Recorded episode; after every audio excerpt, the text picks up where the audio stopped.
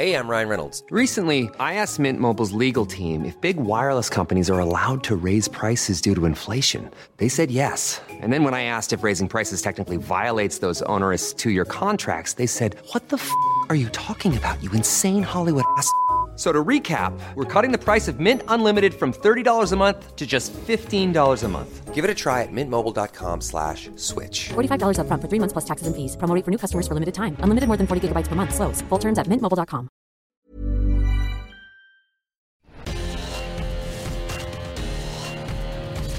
Verbalathleten. Die Stimmen von Eurosport.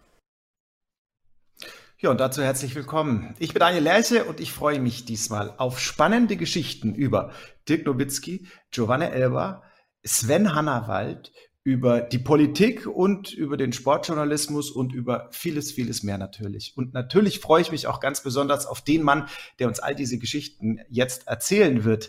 Unser Eurosport-Experte, Kommentator und gleichzeitig Bürgermeister seiner Heimatstadt, Dettelbach. Hier ist Matze, Matthias Bielek. Grüß dich, Matze. Servus, Daniel. Was ein Intro. Ich bin selber gespannt.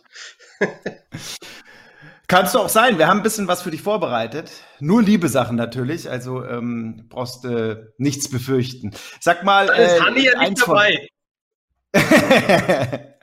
oh, oh, stimmt. Der, doch, doch, der, der ist auch dabei. Der sagt jetzt nicht so viele nette Sachen. Aber da, dazu kommen wir ja noch. Ähm, Vorweg, so viel Zeit muss sein. Erstmal herzlichen Glückwunsch. Jetzt ist es zwar auch schon wieder ein bisschen ta paar Tage her, aber du wurdest äh, zum Bürgermeister gewählt deiner Heimatstadt Dettelbach in Unterfranken. Ähm, 7300 Einwohner ungefähr sind's. Was war denn so, was waren denn so die bisher eindrucksvollsten ähm, Erlebnisse, Ereignisse in deiner, in deiner Zeit als Bürgermeister jetzt? Eindrucksvoll ist, wenn man Menschen trifft, die tatsächlich auch in der heutigen Zeit noch einen unglaublichen Respekt vor diesem Amt haben, vor den Menschen, die mhm. sich für so ein Amt zur Verfügung stellen. Das ist ja in der leider mittlerweile breiten Masse, in der großen Allgemeinheit gar nicht mehr so der Fall, wie es früher mal war. Aber gerade bei der älteren Generation äh, erlebt man da einfach eine wahnsinnige Wertschätzung und einen Respekt, ähm, den ich so nicht erwartet hätte. Und das freut dann tatsächlich zum Beispiel, wenn man äh, dann zum Geburtstag gratulieren rausgehen darf, eher so die entspannten Termine eines Bürgermeisters, wenn die älteren Bürger 85 oder 90 Jahre alt werden und man kommt als Bürgermeister mit einem äh, guten Wein hier im Frankenland vorbei, um zu gratulieren und dann ähm, man teilweise tatsächlich völlig voller Ehrfurcht oder beziehungsweise Anerkennung und Respekt immer mit Herr Bürgermeister, Herr Bürgermeister, hallo, guten Tag, guten Morgen, Herr Bürgermeister, angesprochen wird. Ähm, das ist dann der Moment, wo einem bewusst wird, welche Ehre einem zuteil wird in seiner Heimatstadt, äh, was man da irgendwo auch geschafft hat, wozu man gewählt wurde. Und äh, ja, das hat mich tatsächlich, bin ich ehrlich, extrem gefreut, bis jetzt immer. Die, du hast jetzt gesagt, das waren so die angenehmen Anlässe. Äh, Anlässe. Gab es unangenehme auch schon? Ja, ein Bürgermeister hat, glaube ich, jeden Tag schwierige ähm, Situationen zu bewältigen äh, und schwierige Entscheidungen zu treffen. Das ist, glaube ich, auch der Grund, warum viele vor diesem Amt zurückschrecken oder nicht kandidieren wollen mehr oder dass es heutzutage weniger gibt, die so ein Amt übernehmen wollen, als es früher mal der Fall war, weil äh, es oft so ist, das habe ich jetzt auch in den ersten Wochen schon kennengelernt, dass man es nie richtig machen kann. Man wird es nie jedem recht machen. Man mhm. weiß, wenn man die Entscheidung trifft, die man sich jetzt zurechtgelegt hat, aus gutem Wissen und Gewissen, weiß man in dem Moment eigentlich, dass man jemand anderen nicht glücklich macht damit. Umgekehrt trifft man die Entscheidung anders, weiß man genau, man macht den wiederum anderen dann nicht so glücklich. Und das macht es dann auch schwer, weil grundsätzlich bin ich einer, ähm, deswegen habe ich auch mal den Job des Sportreporters gewählt. Ich will eigentlich Menschen glücklich machen und unterhalten und Menschen was Gutes tun. Und das versuche ich jetzt auch als Bürgermeister, aber mit jeder Entscheidung weiß man irgendwie auch, dass man nicht jeden damit glücklich machen kann. Das heißt ja auch, äh, Politik ist Kompromisse schließen. Ähm, Sport ja. und Politik, wenn du diese beiden Welten so vergleichst, also Sportjournalismus und Politik, ähm, sind das zwei komplett unterschiedliche Welten oder würdest du sogar sagen, die haben mehr gemeinsam, diese Welten, als man vielleicht denken mag? Ich würde mir wünschen, sie hätten weniger gemeinsam, als es aktuell der Fall ist. Äh, Politik mhm. ist Politik, braucht man nicht beschreiben. Sport ist für mich Sport. Sport war für mich immer Entertainment, Leidenschaft, äh, Teamgeist oder halt auch im Einzelsport dann sich Ziele setzen, sie erreichen mit Ehrgeiz, mit Training, äh, mit Eigenmotivation. Äh, mittlerweile wissen wir alle, ist aber die Sportwelt auch zu einem riesen Politikum, zu einem großen Wirtschaftsfaktor gereift. Und überall, wo dann auch das Geld mitspielt und reinspielt, äh, kommt auch die Politik dazu. Und ähm, oft würde ich mir im, im Weltsport wünschen, dass es weniger Politik und einfach nur noch Sport wäre.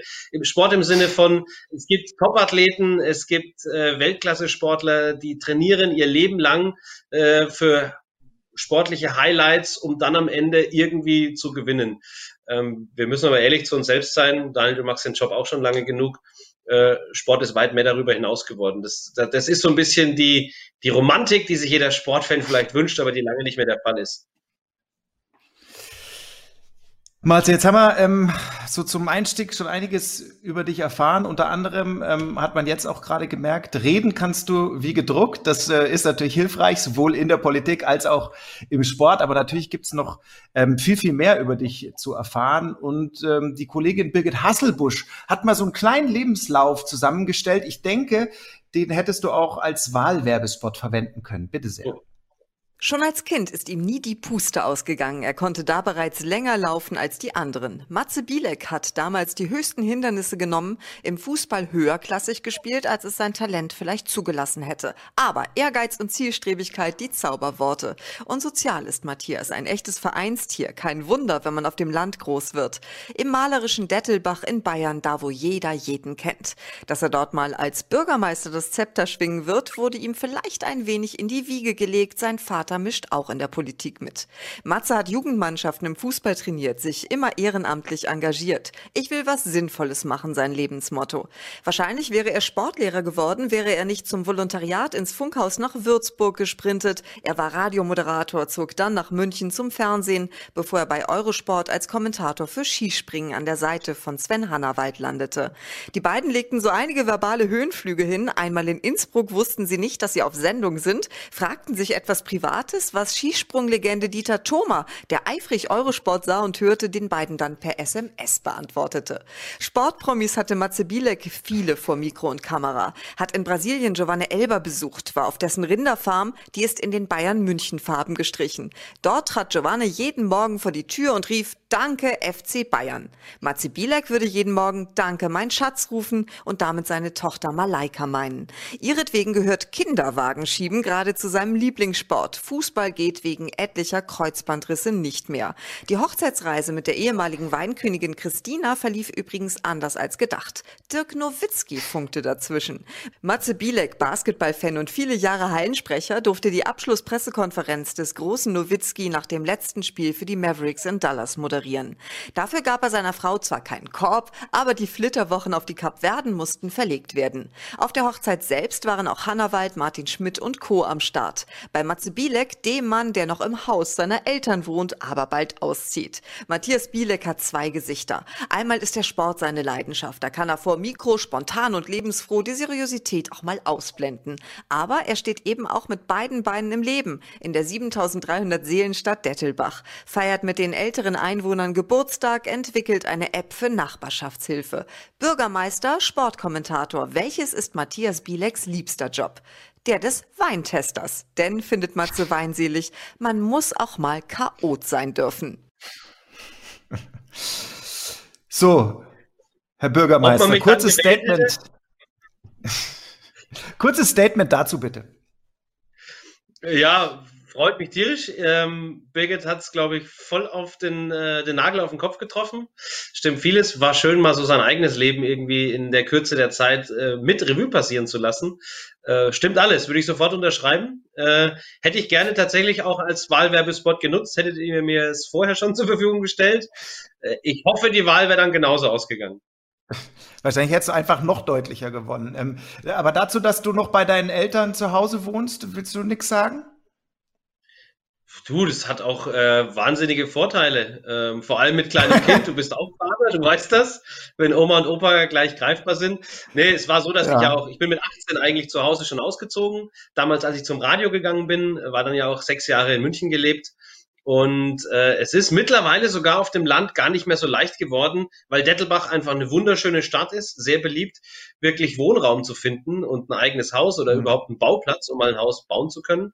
Ähm, und deswegen war die Entscheidung erstmal, weil eine Wohnung im Elternhaus frei war, vorübergehend dort wieder herzukommen, einfach auch für die Geburt unserer Tochter, um da irgendwo auch die Unterstützung zu wissen und zu haben. Und jetzt haben wir, Birgit hat es richtig gesagt, endlich auch ein Haus für uns gefunden, das wir dann äh, ab dem 1.8. hoffentlich beziehen werden. Letzter Satz dieses Lebenslauf. Ähm, man muss auch mal äh, chaot sein. Hast du diese, diese chaotische Seite? Weil, äh, Matze, so unter uns, du siehst ja schon immer wie aus dem Ei gepellt aus. Also diese sehr akkurate Frisur, die man jetzt auch sieht. Wer, wer, wer uns nur hört, ähm, den Podcast zum Podcast mit Matze Bielek im Bild gibt's dann bei eurosport.de. Also genau, ja, also diese akkurate Frisur, der Bart gestutzt, ähm, du machst immer so einen, schon einen, auch optisch einfach einen sehr seriösen Eindruck. Bleibt, bleibt in deinem Leben Platz für Chaos? Ja, das, das zieht sich auch, glaube ich, wie so ein roter Faden durch mein Leben. Vielleicht so ein bisschen kontrolliertes oder geplantes Chaos. Ähm, ja. Das ist auch so, dass die, die Menschen, die für mich irgendwie als Vorbilder gelten im Leben, sind überraschenderweise Sportler unter anderem.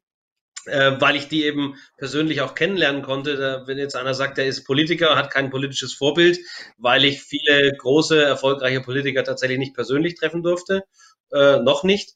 Und wenn ich jetzt Sportler habe, wie zum Beispiel Nowitzki, du hast ihn angesprochen, oder Giovanna Elber, die ich auch durch meine Arbeit kennenlernen durfte, sind ja auch zu Vorbildern gereift, weil mhm. sie unter anderem darin ein Vorbild sind, dass sie höchst professionell arbeiten können, zielstrebig sind, unglaublich tolle Ziele erreicht haben und dennoch immer irgendwie chaot bleiben, wenn man sie auch mal off the records und hinter der Kamera erlebt und, und und sprechen darf. Und das finde ich einfach herrlich, denn das macht das Leben lebenswert. Auch mal fünfe gerade sein lassen und mal einfach auch Chaos sein. Das ist ja im Sportjournalismus, äh, also in unserer täglichen Arbeit auch so. Also die Rahmenbedingungen sind einigermaßen planbar, aber inhaltlich kann ja immer wirklich, kann all, einfach alles passieren. Wie, wie ist es in der Politik? Ähm, wie wichtig ist da Chaos manchmal vielleicht auch so als, ich sag mal mal, als Impulsgeber für eine gewisse Kreativität? Äh, da muss man, glaube ich, täglich, so nehme ich es bisher war, auch irgendwie Chaos wegräumen, weil, weil immer irgendwie mhm. sofort Chaos entsteht. Und vor allem war es jetzt ja für alle Bürgermeister, die in Bayern am 1. Mai das Amt übernommen haben oder weiterführen durften, so, dass äh, Corona uns alle gerade in, in irgendeine Phase drängt, ähm, die mehr oder weniger chaotisch ist, wo es ständig neue Entscheidungen braucht, äh, Flexibilität braucht, äh, Ideen, Kreativität braucht. Ich finde aber auch genau das war einer der Entscheidungsgründe, unabhängig davon, dass ich natürlich nicht wusste, dass Corona auf uns zukommt. Aber das ist in der Politik allgemein ja so, war einer der Gründe dafür, warum ich mich entschieden habe zu kandidieren, weil ich genau das an diesem Job spannend finde. Man geht morgens auf die Arbeit und das Einzige eigentlich, was man weiß, ist, welcher Termin als erstes ansteht und was dann im Verlauf des Tages alles passiert und dazu kommt, man hat keine Ahnung und äh, es passieren eigentlich jeden Tag Dinge, auf die man nicht gefasst war, auf die man nicht vorbereitet war, wo es plötzlich heißt, und jetzt bitte eine Entscheidung treffen, wir brauchen genau jetzt eine. Wäre es für dich denn auch denkbar, ähm, also den Weg in der Politik dann auch weiterzugehen? Also ähm, eben nicht mehr nur regional, sondern überregional, von mir aus auch bayernweit. Also äh, mit Markus Söder macht ein Franke ja aktuell auch vor, wie es geht. ja, äh, sammelt offensichtlich in der Öffentlichkeit ordentlich Pluspunkte. Äh, Stand heute kann ich mir das nicht vorstellen. Äh, Stand jetzt würde Nico Kovac sagen. Ähm, ja.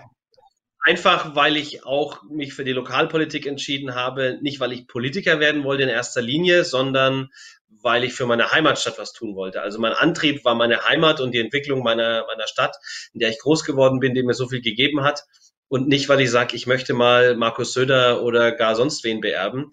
Äh, was dann der Job mit sich bringt, welche Herausforderungen und welche neuen Ziele vielleicht, weiß man nie. Das weiß keiner von uns so wirklich. Ähm, ich kann mir aber sehr gut vorstellen, mit dem Willen und mit dem Versprechen bin ich auch irgendwo angetreten, dass ich jetzt so gefühlt das, die erste Hälfte meines Berufslebens in der Medienwelt unterwegs war, im Sport hauptsächlich und im Radio mhm. und die zweite Hälfte meines Berufslebens mir sehr gut vorstellen kann, Bürgermeister zu sein. Und was gegen die, in Anführungszeichen, große Politik, Landespolitik oder so spricht, in meinem Fall ist, dass es auch ein Grund war, äh, zu kandidieren, dass ich zu Hause bei Familie und Freunden sein wollte. Und sollte man dann nachdenken, vielleicht doch irgendwie wieder zurück nach München in den Landtag zu wollen oder sonst irgendwas, dann würde ich ja meine Heimat wieder zumindest stellenweise oder teilweise verlassen müssen.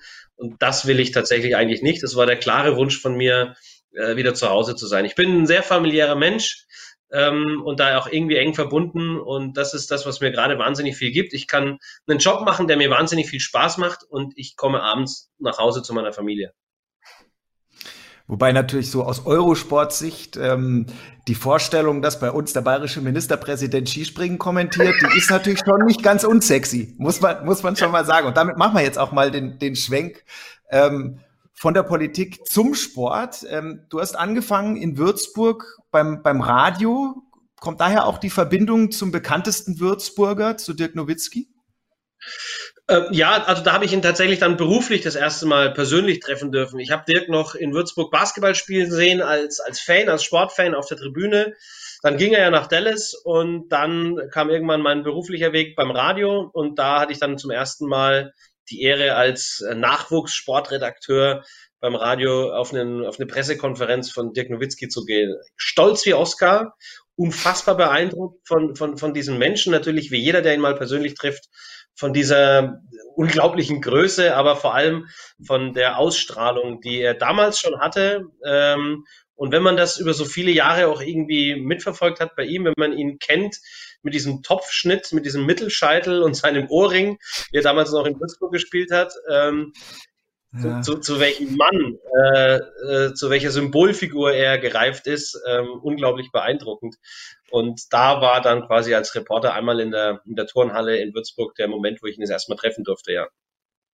Ich weiß genau, was du meinst, also optisch. Dieser, dieser evangelische Mittelscheitel nennen wir das immer. Das ist, das ja. sah wirklich heiß aus bei Dirk Nowitzki. Wirklich das heiß. Sag mal, ähm, Du hast äh, unter anderem 2011 in Würzburg den sogenannten D-Day ähm, moderiert. Also äh, da habt ihr äh, Dirk Nowitzki empfangen, da ist er NBA-Meister geworden, eben mit den Mavericks. Du hast in einem Interview gesagt, das war für dich zumindest bisher beruflich so das absolute Highlight. Was war da so beeindruckend? Diese Begeisterung äh, von 15.000 Menschen plus X, die da noch bei der Parade in der Stadt standen, für diesen einen Menschen, für diese Sportart, die in Deutschland völlig unter Wert verkauft wird und äh, eigentlich viel mehr Aufmerksamkeit verdient hätte, für einen Mann, mhm. dessen Karriere eigentlich abseits der deutschen Wahrnehmung stattgefunden hat. In Deutschland kann heute noch nicht wirklich jeder oder auch nicht wirklich viele nachvollziehen, was er eigentlich wirklich geleistet hat. Viele wissen, NBA-Profi, Superstar in den Staaten. Manche wissen noch, dass er mal Champion wurde, Nationalspieler war er. Aber was er als Sportler geleistet hat, welche Meilensteine er erreicht hat, was er für das Ansehen eines Deutschen in den Staaten und geleistet hat, wie er uns Deutsche in Amerika vertritt, das kann keiner nachvollziehen. Und, und an diesem Tag war das ähm, einfach die innige und pure Liebe, die seine Heimatstadt ihm zurückgegeben hat und äh, völlig bedingungslos, denn der Tag war so, das waren 40 Grad im Schatten, ähm, die sind auch reihenweise irgendwie weggekippt, weil keiner wollte den Platz verlassen, äh, weil alle wollten ganz vorne an der Bühne stehen und so nah wie möglich für die paar Minuten Interview, zu denen er dann auf, auf die Bühne kam. Ähm, das war einfach die, die, die pure Dirk Mania. Das, das, das war für mich als Basketballfan einfach ähm, ein unglaublicher Höhepunkt, weil wir so die eingefleischten Sport- und Basketballfans haben natürlich die Playoffs zum Titel in Würzburg äh, völlig und ausführlich genossen. Jetzt die Basketball-Insider wissen, das passiert für uns Deutsche äh, mitten in der Arbeitswoche äh, zu sehr unchristlichen Zeiten.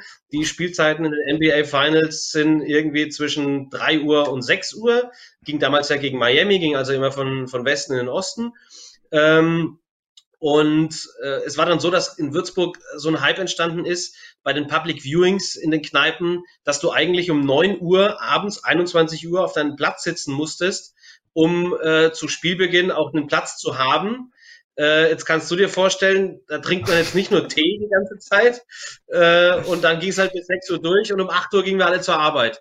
Und das war ja, für cool. die Würzburger die Phase über die Playoffs. Wir haben das eiskalt durchgezogen. Wir hatten solche Augen und Ringe und aber für Dirk tun wir alles. Äh, nach den Siegen wurden dann in der Straße teilweise die ähm, öffentlichen Verkehrsmittel, die Busse aufgehalten und einer hat sogar mal drauf dann eine Humba getanzt. Äh, das war äh, nicht im Sinne des öffentlichen Straßenverkehrs, aber es war einfach die pure Freude. Und wenn man, wenn man diese Steigerung von Spiel zu Spiel bis zu den Finals, bis zum Titelgewinn wirklich jede Minute miterlebt hat.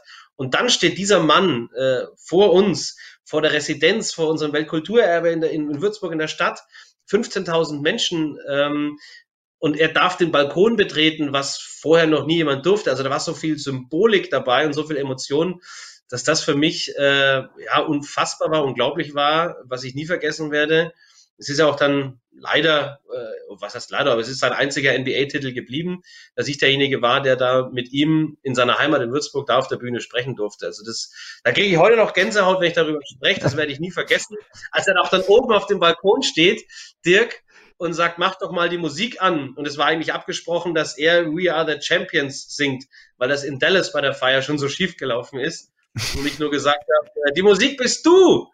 Und er so, ach so. Und dann hat er angefangen, auch da nochmal We Are the Champions auf seine Art und Weise zu trällern.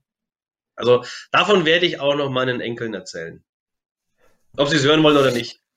Also ähm, ich, ich, äh, ich halte fest, du moderierst da ähm, die, die pure Liebe deiner Heimatstadt für Dirk Nowitzki und zum Dank dafür bringt er dich acht Jahre später, 2019, in schlimmste Gewissenskonflikte, nämlich indem er bei dir anfragt, ob du nicht eine ziemlich spezielle Pressekonferenz für ihn moderieren willst.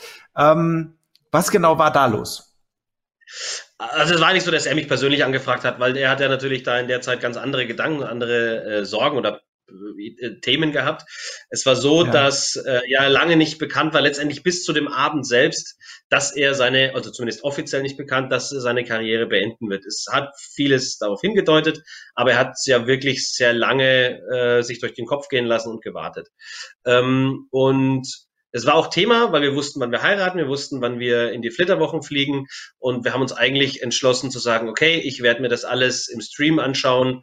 Äh, ich werde, egal wo ich auf der Welt gerade bin, natürlich das letzte Spiel, wenn es das letzte ist, auf jeden Fall das letzte Regular Season Spiel der Mavericks gucken können. Und dann haben wir eben Flitterwochen gebucht direkt nach unserer Hochzeit. Und wir hatten die gebucht und wirklich, lass es 32 Minuten sein, maximal 34 äh, ruft mich ähm, ein Vertreter der ING an, äh, Partner und Sponsor von Dirk Nowitzki, dass sie äh, ein deutsches Haus planen in der letzten Woche von Dirks äh, Karriere bzw. von der Saison. Sie wussten damals auch nicht offiziell, dass er aufhören wird, aber sie haben gesagt, es ist die Rekordsaison von Dirk Nowitzki, äh, 21 Jahre. Für eine Franchise gab es in der NBA-Geschichte noch nie. Sie wollen das dementsprechend feiern. Es wird ein deutsches Haus geben, wo Partner eingeladen werden, Fans eingeladen werden. Man wird sich Spiele angucken und am Ende gibt's die offizielle Abschlusspressekonferenz von Dirks 21. Saison live aus dem Deutschen Haus mit Dirk. Und ich soll derjenige sein, der es moderieren darf, kann, soll, wird. äh, in dem Moment wusste ich, oh mein Gott, das, weil meine Frau, muss man wissen, war äh, überglücklich. Erstens überhaupt Hochzeit steht an, alles, alles wie geplant, alles läuft. Äh, Hochzeitsreise, Kap Verden, das war alles wirklich ein einziger Traum, für mich ja auch. Und in dem Moment merkte ich, jetzt kommen gerade zwei Träume aufeinander. Und es ist ganz schwer für mich. Und ich bin ehrlich, eigentlich war meine Entscheidung sofort gefallen, als sie mich gefragt hat. Natürlich, ich muss nach Dallas. Ja, Kap Verden, Kap Verden gibt's auch noch dann danach. Und, aber ich wusste auch, dass meine Frau ähm, um meine ähm, Begeisterung für Basketball und für Dirk Nowitzki weiß und dass sie grundsätzlich dafür Verständnis hat. Und ich habe gleich dann im Kopf rumgesponnen, wie können wir es machen und habe dann gesagt, gut, wir verschieben die Kapverden, das bekomme ich irgendwie hin und sie darf dann mit nach Dallas kommen, das spendiere ich ihr, soll sie das auch mal erleben und dass wir die Reise gemeinsam machen. Wir weiten quasi die, man muss es ja mal positiv verkaufen, ne? Wir weiten ja, ja, die Flitterwochen aus. Wir, wir machen noch länger Flitterwochen. Ähm, und haben dann und haben dann tatsächlich äh, schnell umgebucht und äh, dann bin ich vorgeflogen, um meine Jobs dort auch zu erledigen. Und sie kam dann quasi, nachdem die Feier aufgeräumt war zu Hause, kam sie dann ein paar Tage später nach nach Dallas und, und war dann dabei. Äh, Ende der Geschichte, ich weiß gar nicht, ob du das weißt, ist, dass dann die Kapverden bis heute nicht stattfinden konnten, weil Nee, nach, nach der Pressekonferenz äh, mit Dirk Nowitzki, seine offizielle Abschlusspressekonferenz, was dann ja auch dann sein Karriereende war, äh, haben wir in Dallas eine kleine Weinprobe uns gegönnt und äh, hatten dann mit, mit Icke von RAN NFL, der Kollege war noch dabei, äh, so ein bisschen nach der Hochzeit über Familienplanung und so gesprochen. Und nach der zwölften Probe des Weines habe ich dann gesagt, komm, ich fahre jetzt mit äh, einem Uber in eine CVS Pharmacy und kaufe einen Schwangerschaftstest, weil ich will unbedingt Papa werden. Ähm, aus einer Laune raus letztendlich. Und dieser Schwangerschaftstest, äh, den ich dann meiner Frau in die Hand gedrückt habe, war zu unserer beider Überraschung in dem Moment in Dallas im Hotel positiv. Da stand dann plötzlich pregnant. Und Ja, äh, also völlig fassungslos, maximale Freude. Ähm, und dann erstmal die Frauenärztin angerufen und geklärt, was wir jetzt, ob wir irgendwas machen müssen. Wir waren beide überhaupt nicht darauf vorbereitet. Und ähm, ja, Ende vom Lied war, dass die Ärzte dann auch gesagt haben, Langstreckenflüge in den ersten zwölf Wochen nicht unbedingt empfehlenswert. Jetzt seid ihr ohnehin Mhm. schon in Dallas, heißt, sie ist ja schon schwanger rübergeflogen, schwanger zurück. Ähm, ne, schaut, dass ihr es vielleicht irgendwie mh, verschiebt und nicht nochmal dann direkt auf die Kapverden fliegt. Und deswegen haben wir dann die Kapverden gecancelt und äh, sind dann an den Gardasee gefahren. Also noch immer gab es keine Hochzeitsreise zu den Kapverden, steht noch aus.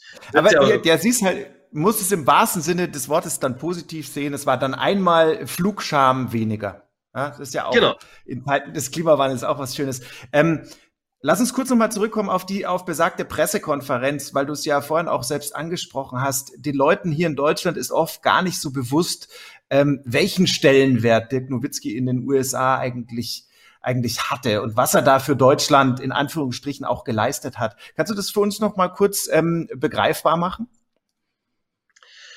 Ja, also man muss sich vorstellen, nehm- nehmen wir, fangen wir mal ganz hinten an, die letzten Momente seiner aktiven Karriere.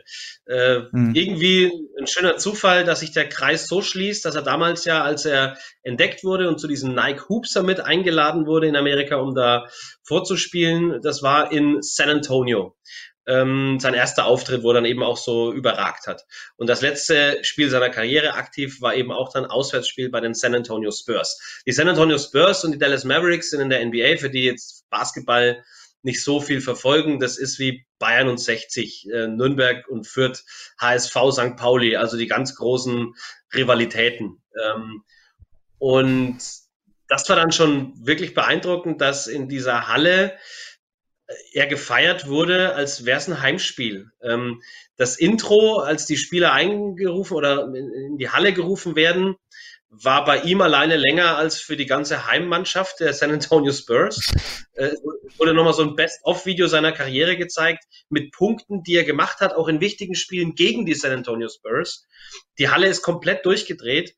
Also er hat einen unglaublichen Respekt in den ganzen Staaten. Ich war jetzt auch dann als Reporter bei einigen Auswärtsspielen mal in der NBA dabei, ob es Indianapolis war oder Oklahoma war.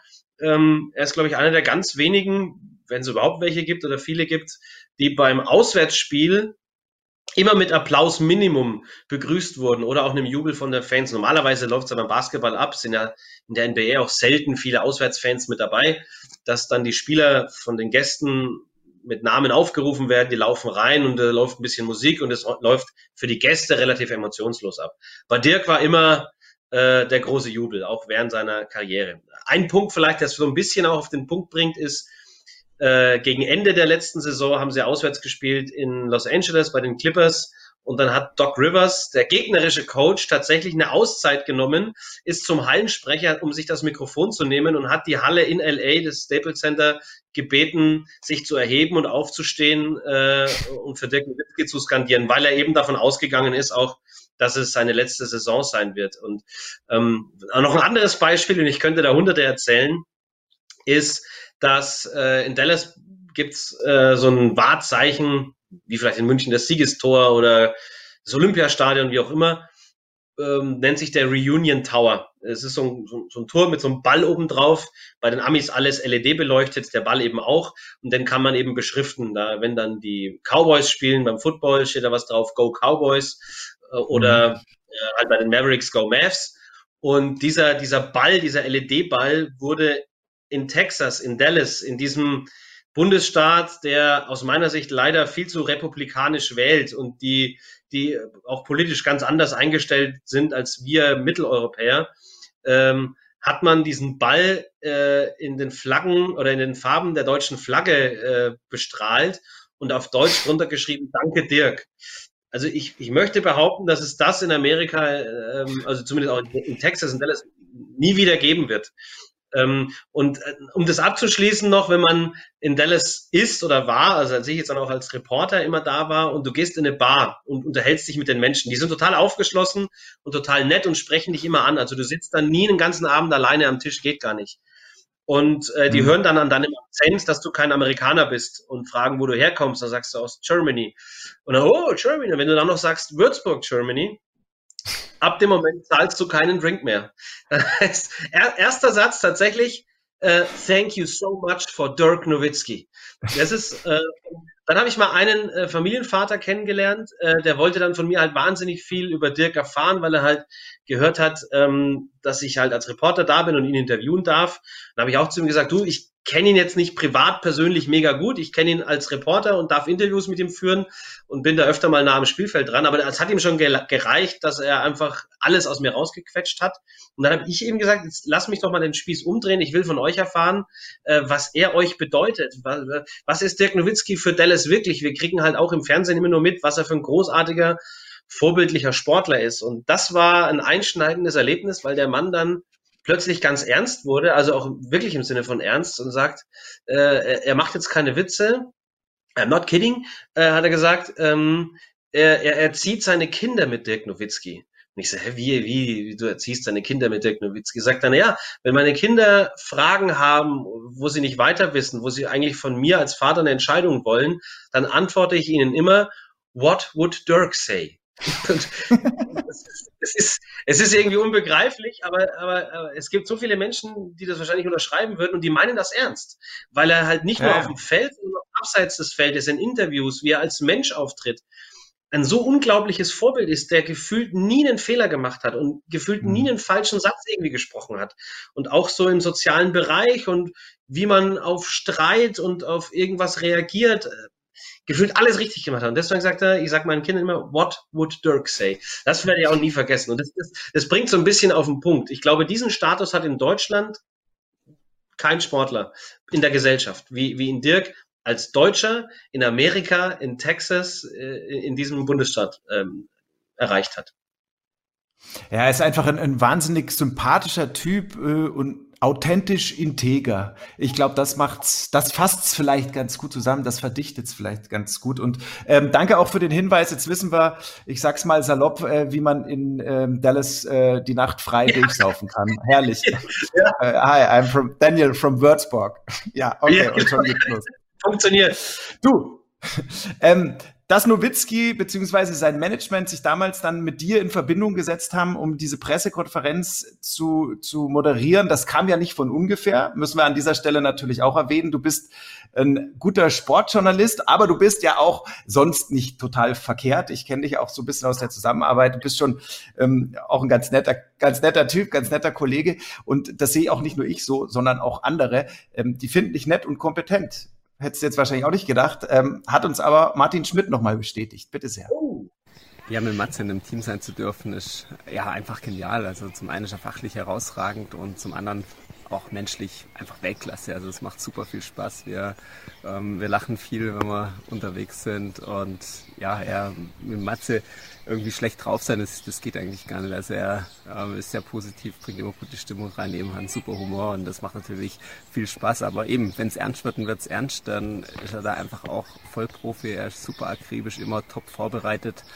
Ähm, ja, er ist super vernetzt im Skisprungzirkus, äh, kennt jeden und gibt sich auch mit dem Status noch nicht zufrieden. Also er will immer mehr ähm, wissen, immer mehr noch lernen, auch die neuesten Entwicklungen kennen und verstehen und ähm, ich glaube, das macht's macht's dann auch aus. Also da merkt man einfach die Qualität und äh, beeindruckend finde ich auch, welche Emotionen er dann reinlegt, also wie emotional er bei der Sache ist und das auch transportiert und das ist einfach zu 100 Prozent authentisch. Also so ist er, so lebt er mit und entsprechend fertig ist er auch nach so einem Wettkampf. Also eben ist ähm, super, also macht echt viel Spaß. Woran kann der Matze noch arbeiten? Also eigentlich fällt mir nicht viel ein. Vielleicht ein bisschen an seiner eigenen sportlichen Performance. Da ähm, fehlt ihm, glaube ich, manchmal so ein kleines bisschen der Fokus, aber eben da kümmert er sich halt auch ganz der Teamplayer eher drum, dass es Ben und ich, dass wir gute Trainingsbedingungen haben und da stellt er die eigenen Interessen dann ein bisschen zurück.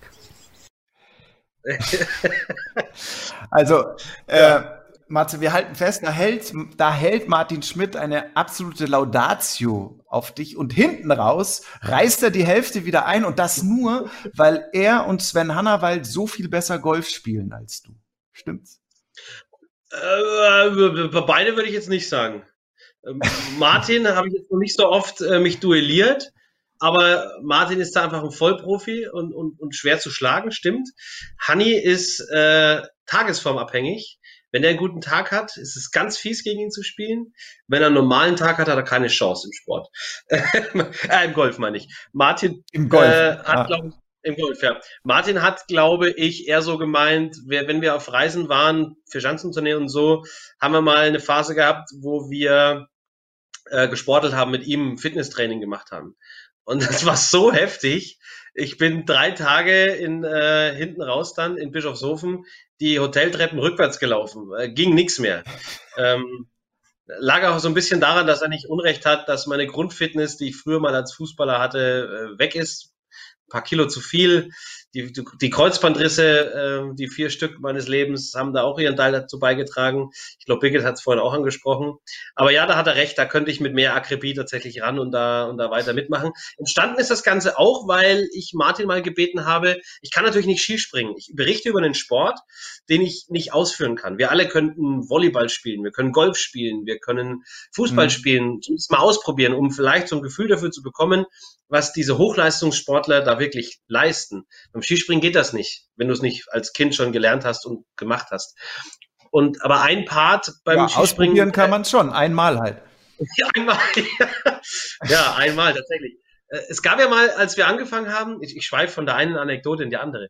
Ähm, ich, wir gab mal eine Zeit, als wir angefangen haben, Hannawald und ich, da haben wir sogar versucht zu planen, ein Projekt, mich bildlich zu begleiten, ähm, mich als Skispringer auf eine Schanze zu bringen, dass ich von der Großschanze springen kann. So, so Eddie the Eagle für Arme, so nach dem Motto. Aber das halt wirklich auch als Reportage zu begleiten. Äh, mhm. Wir haben aber irgendwie keine Versicherung gefunden, die das abgesichert hätte. Und gab dann auch, gab dann auch Ärzte, die dann davon abgeraten haben, äh, weil das musst du eben, dieses Fluggefühl, solltest du von Kindesbeinen an lernen. Und Eddie the Eagle bleibt deswegen wahrscheinlich auch ähm, eine einzigartige Geschichte. Damit ich das überhaupt ein bisschen fühlen kann, was ein Skispringer leistet, äh, weil die Gewichts, ähm, das, das Halten des Gewichts ist ja ein ganz entscheidender Faktor im Skispringen, habe ich zu Martin gesagt, ich möchte mal mich ernähren wie ein Skispringer, wie er zu aktiven Zeiten. Und er hat mir einen Ernährungsplan geschrieben, den er damals ungefähr so umgesetzt hätte.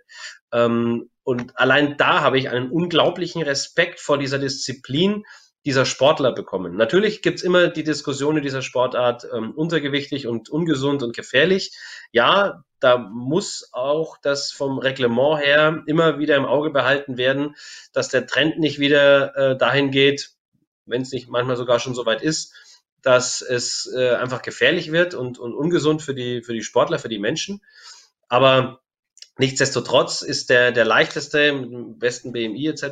natürlich irgendwo im Vorteil, wenn, wenn das Gesamtpaket passt. Und diese Disziplin, äh, sich so zu ernähren, ähm, da wirklich auch in dem Sport ganz oben mit dabei sein zu können, unglaublicher Respekt. Ich habe es nicht lange durchgehalten, weil das, glaube ich, für einen normalen Menschen, der eine andere, eine normale, in Anführungszeichen, Ernährung gewohnt ist, ganz hart ist durchzuhalten. Aber erzähl mal, was, was, was steht dann ähm, so auf einem Speiseplan? Also so ein typischer Tag vielleicht? Äh, ich, er hat mir schon ein bisschen mehr gegönnt, der Martin, glaube ich. Also er hat mir so die, die Schlemmertage, die er hatte zu aktiven Zeiten, waren für mich dann die, die normalen, ganz harten Tage. Also maximal 1500 Kalorien, das war dann schon das Maximum. Und dann eben Vollkornnudeln, aber wirklich halt nur 80 Gramm. Und da ist er halt heute auch noch ein Vollprofi, der sieht mit dem Auge, wie viel Gramm da auf dem Teller liegen. Ähm, morgens zum Frühstück die Haferflocken nicht mit Milch, sondern mit purem Wasser. Äh, dann darf man mal eine, eine, Erdbeer kurz reinschellen, damit so ein bisschen Geschmack überhaupt bekommt. Äh, äh, natürlich kein Zucker in so gar nichts erstmal. Also das war ja. schon, war schon hart für mich, der eigentlich gerne isst. sehr gerne isst. Du hast, ein Genießer, dann, ein Genussmensch ist. Du hast es dann immer schön durchgezogen den ganzen Tag und abends schön zwei, drei Gläser schweren Rotwein, oder? ja. ja. Apropos Rotwein, Sag mal, ähm, bei der Übertragung Rotwein trinken? Äh, du darfst bei der Übertragung sehr gerne Rotwein trinken. Wir sind ja in erster Linie ein Podcast und kein Vodcast. Okay. Gut, sehr gut. Also trink ruhig. Sag mal, ähm, äh, dass ihr exzellent zusammenarbeitet in dem Team, in dem Skisprung-Team von Eurosport. Äh, das ist ja all, allgemein bekannt, weil alle Kollegen, die da äh, dabei sind, egal ob du, ob äh, Frau Nössing, Herr Leinauer oder Schmidt oder Hannawald oder auch die, die hinter den Kameras stehen, die sind immer sehr begeistert. Ähm, über von dieser Zusammenarbeit, aber eben auch vom Spaßfaktor. Wie wichtig ist denn der Spaß in der Zusammenarbeit? Ich sag mal, das ist dann das i-Tüpfelchen äh, fürs Endprodukt. Das ist dann, glaube ich, mhm. das, was auch dann in den Wohnzimmern ankommt, wenn die Mannschaft wirklich homogen ist und sich versteht. Und ähm, also man hat eine ganz andere Emotion, eine ganz andere Ausstrahlung, wenn man einfach wahnsinnig glücklich, gut gelaunt, top vorbereitet, äh, da zur Übertragung an die Schanze geht und sich in die Box setzt. Und das ist tatsächlich bei Eurosport ähm, perfekt. Also gerade in dem Team, äh, das wir dann äh, beim Skispringen, vor allem bei der Verschanzentournee, bei den Großevents immer haben oder auch in Pyeongchang bei Olympia hatten. Ich glaube, dass, dass das auch die Ideallösung für den Sender ist, wenn man so ein Team zusammenfügt und findet, weil das dann am Ende der, der Übertragung eine Qualität gibt, die eine Mannschaft, die maximal professionell arbeitet und keine Fehler macht, aber nie rüberbringen kann, weil dieses i-Tüpfelchen einfach fehlt. Und das ist das, was mhm. dieses Team aus meiner Sicht absolut hat. In der Kommentatorenkabine ja ähm, immer an deiner Seite Sven Hannawald. Ähm, also letztlich ja der Typ, dem du vor gar nicht allzu langer Zeit noch ähm, frenetisch zugejubelt hast, als er da die Vier-Schanzentournee gewonnen hat, mit dem, als erster per Grand Slam. Ähm, wie würdest du euer Verhältnis heute beschreiben?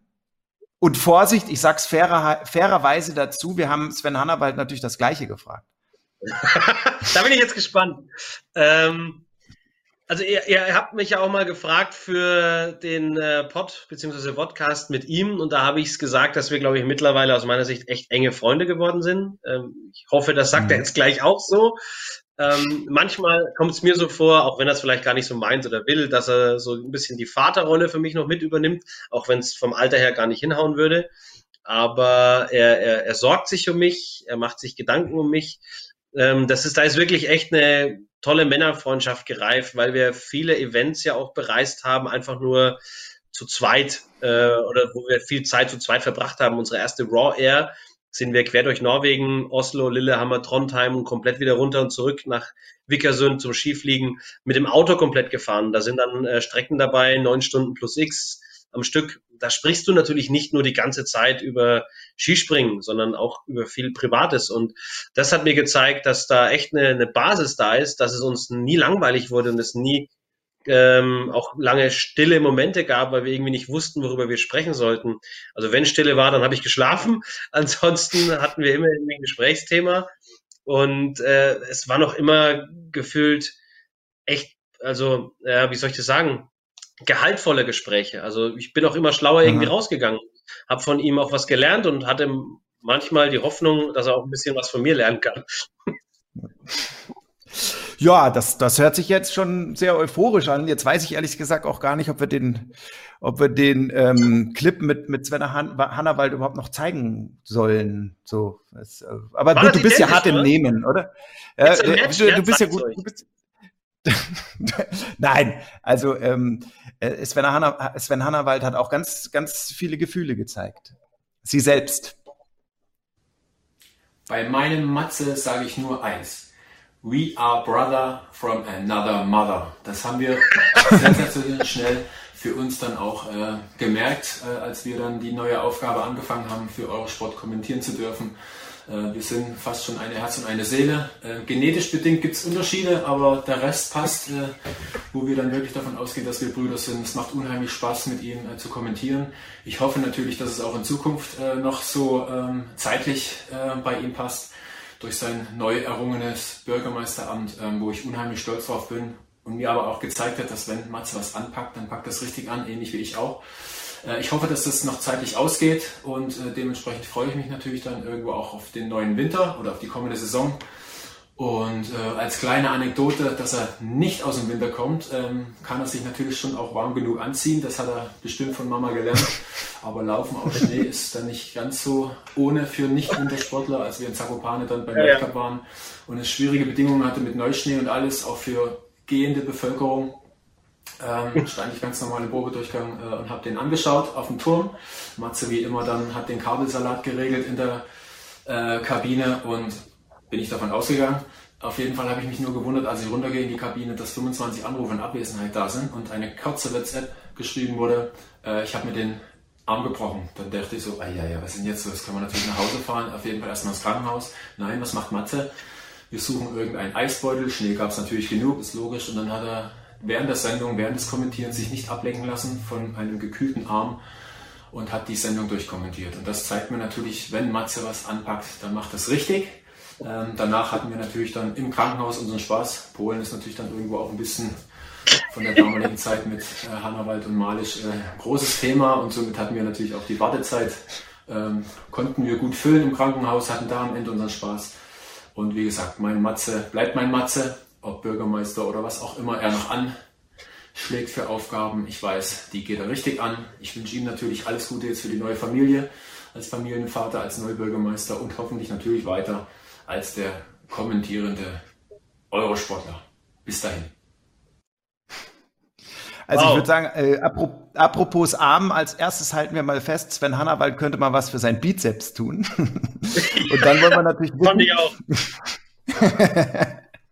äh, äh, und dann wollen wir natürlich wissen, äh, wie hast du dir denn genau den Arm gebrochen? Letztendlich, wie es beschrieben hat, es war relativ unspektakulär. Ich war auf dem Weg vom äh, Springerdorf runter in die äh, Kommentatorenkabine und einfach einen Moment Aha. unachtsam und rutsch weg und fall einfach nur nach, nach hinten um und knick mir den linken Arm so weg. Und habe schon gemerkt, weil mir erst noch ein bisschen schwummrig wurde, oh, das war jetzt nicht einfach nur eine Prellung. Aber gut, erstmal mhm. runter, Technik gecheckt und dann versucht, Hani anzurufen, einfach, dass er mir Schnee mitbringt, um mich kühlen zu können.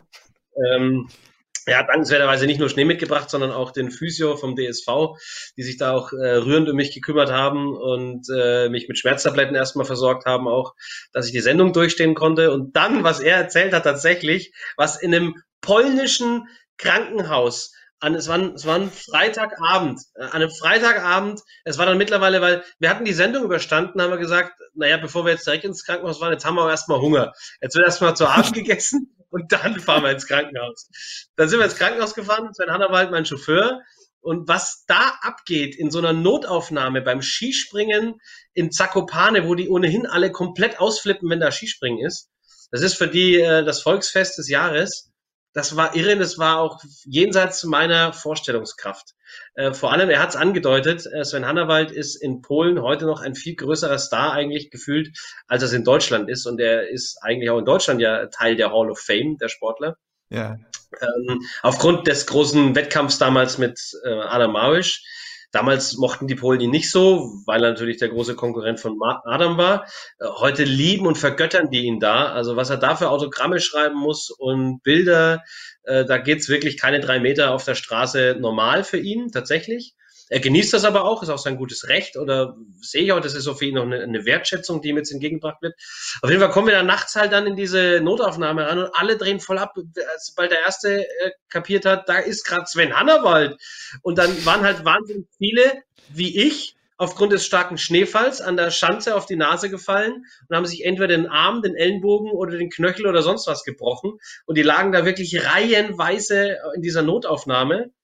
Und dann eine Frau wurde offenbar direkt in den OP gefahren, schon fertig gemacht. Äh, das ist in so einem Krankenhaus ein bisschen anders als in Deutschland. Die wurde da wirklich durch, mitten durch den Warteraum gefahren, schon die Infusion im Arm, äh, völlig weggedröhnt von Morphium und Co.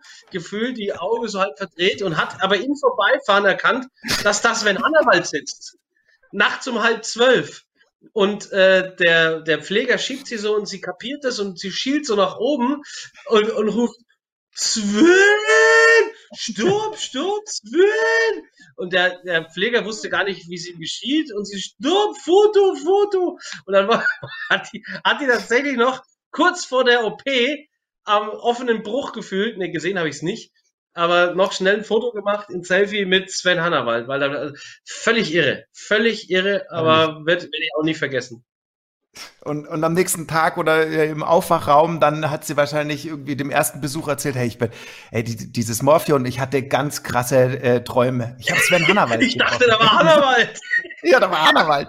Ah, cool. Äh, äh, aber man sieht auch, äh, weil wir es hatten, Sven, sowas wie eine Vaterfigur, der sich immer um dich kümmert, da passt er einmal nicht auf und schon fällst du auf die Nase. Arm gebrochen und so weiter und so fort. Er ist einfach ein Sportler, der mit seinesgleichen mitfiebert und äh, er ist kein Sportler, der sagt, ich war mal Hannawald der Große, der erste Grand Slam-Sieger und ihr müsst erst mal dahin kommen, wo ich bin, sondern der freut sich bei jedem Tages-Weltcup-Sieg, der freut sich äh, vor allem natürlich bei solchen unglaublich großen Triumphen wie Olympia ähm, mit Andy Wellinger, als wäre sein Trainer, als wäre sein Manager, als wäre sein Teamkollege.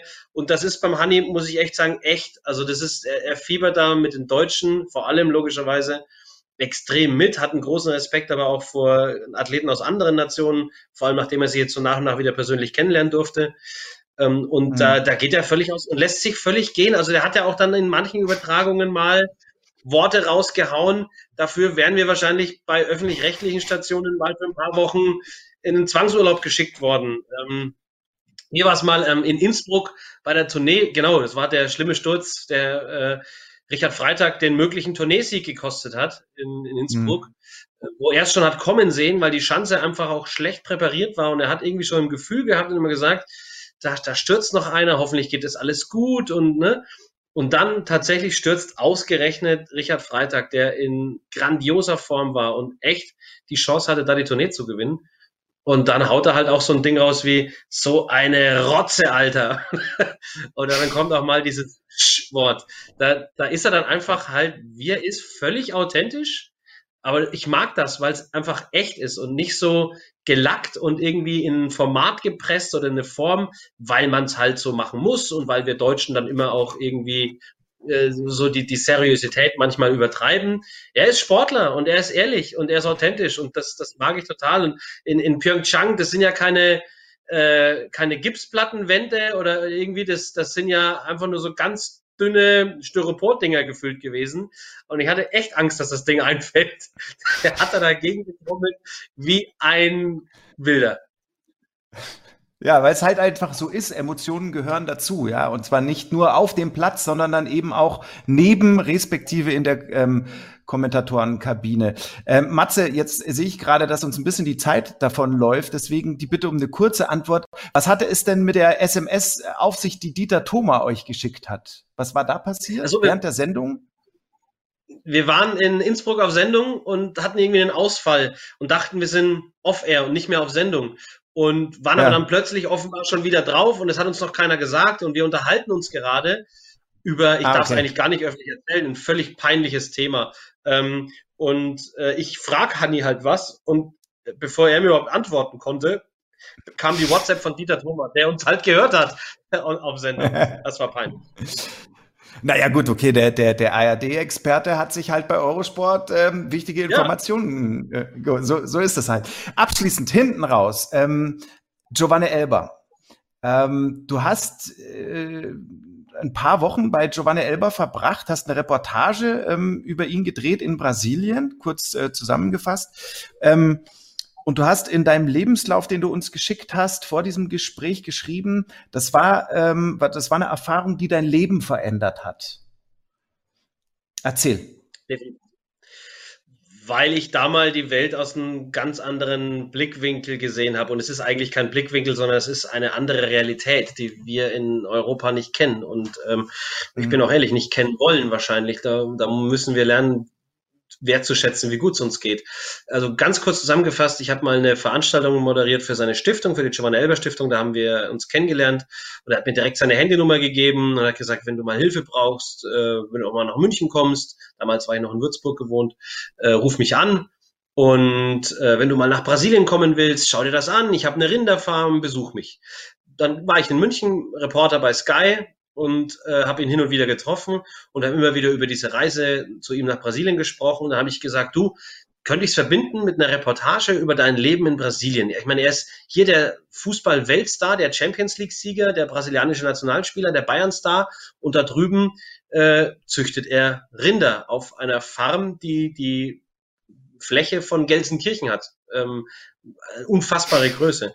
Und dann hat er gesagt, äh, ja, klar, kein Problem, komm mich besuchen. Kommst du nach Londrina zu mir, das ist sein Heimatort, äh, fliegen wir rüber auf meine Farm und machen uns eine schöne Zeit und du kannst drehen, was du willst. Super Idee, gemacht. Und dann hat eben gesagt, komm, dann filme ich auch äh, über deine Stiftung, logischerweise, wo er in Londrina, in seiner Heimatstadt, eben zwei Schulen gebaut hat damit und, und Kinder aus den Favelas hilft, wenn möglich, und zumindest ihnen halt Nahrung und Bildung anbietet. Und die Favelas äh, sind ja die Slums und, und die Armenviertel in, in Brasilien. Du weißt das. Ähm, und das, das sind Zustände, die kann man fast nicht in Worte fassen. Äh, höchste Kriminalität, Armut, äh, ja, also Schicksale, Einzelschicksale, die einen echt betroffen machen. Und er, er gibt halt da auch seiner Heimat was zurück, weil er nie vergessen hat, wo er herkam und jetzt halt dann Fußballmillionär wurde.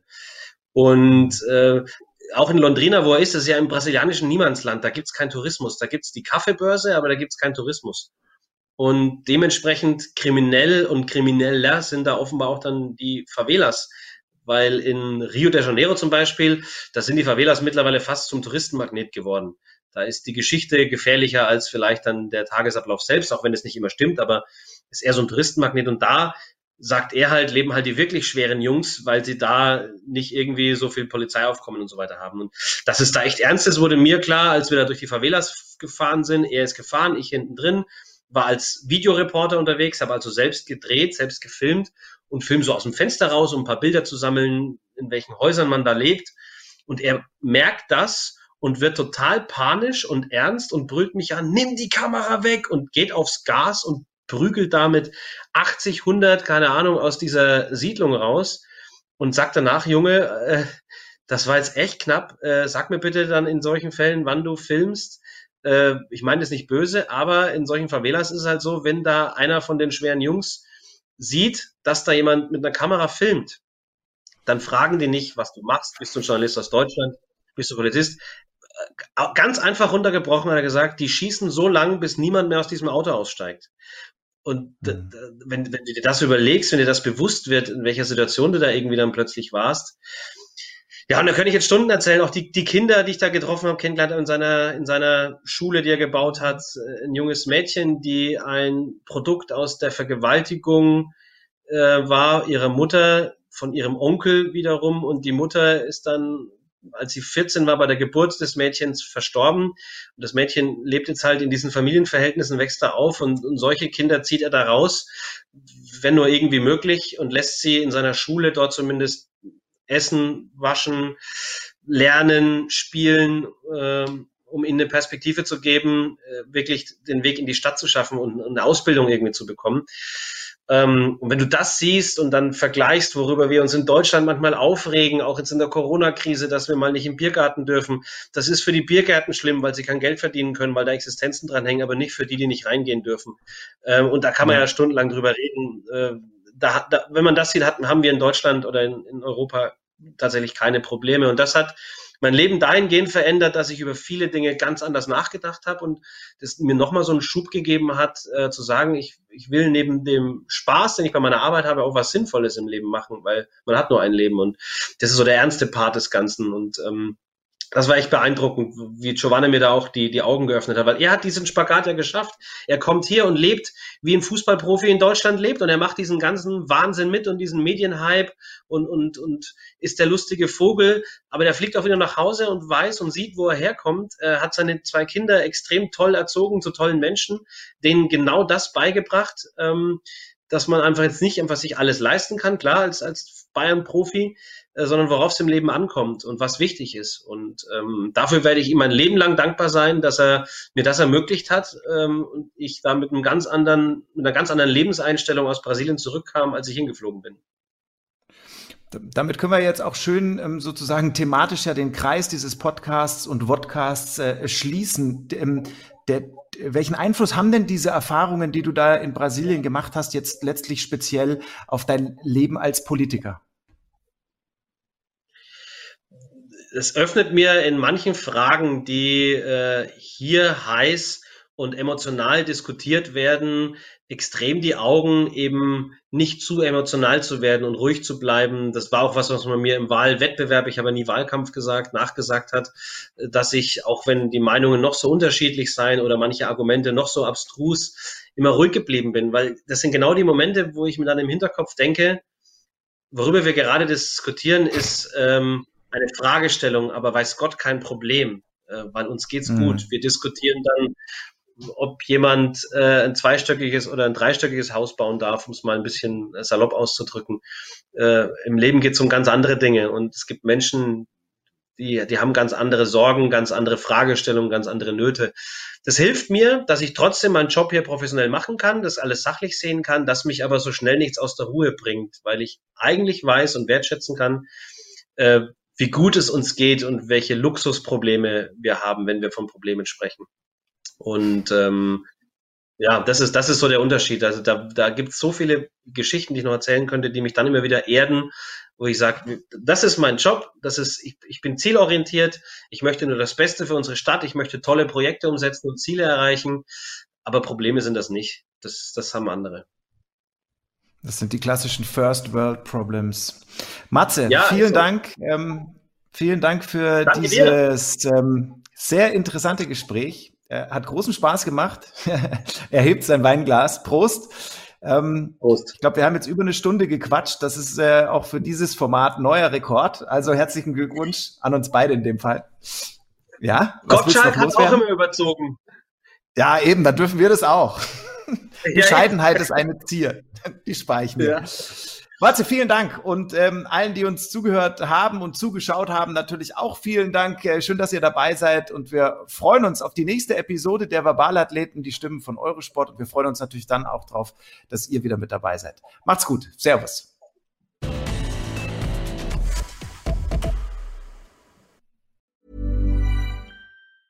Have you ever Googled your own name? Prepare for a shock because your personal info, including addresses and phone numbers, is all out there. It's all harvested by data brokers and sold legally.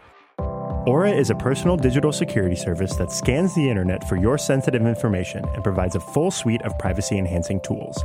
For a limited time, Aura is offering listeners a 14-day free trial at aura.com slash safety. That's A-U-R-A dot com slash safety to learn more and activate the 14-day trial period.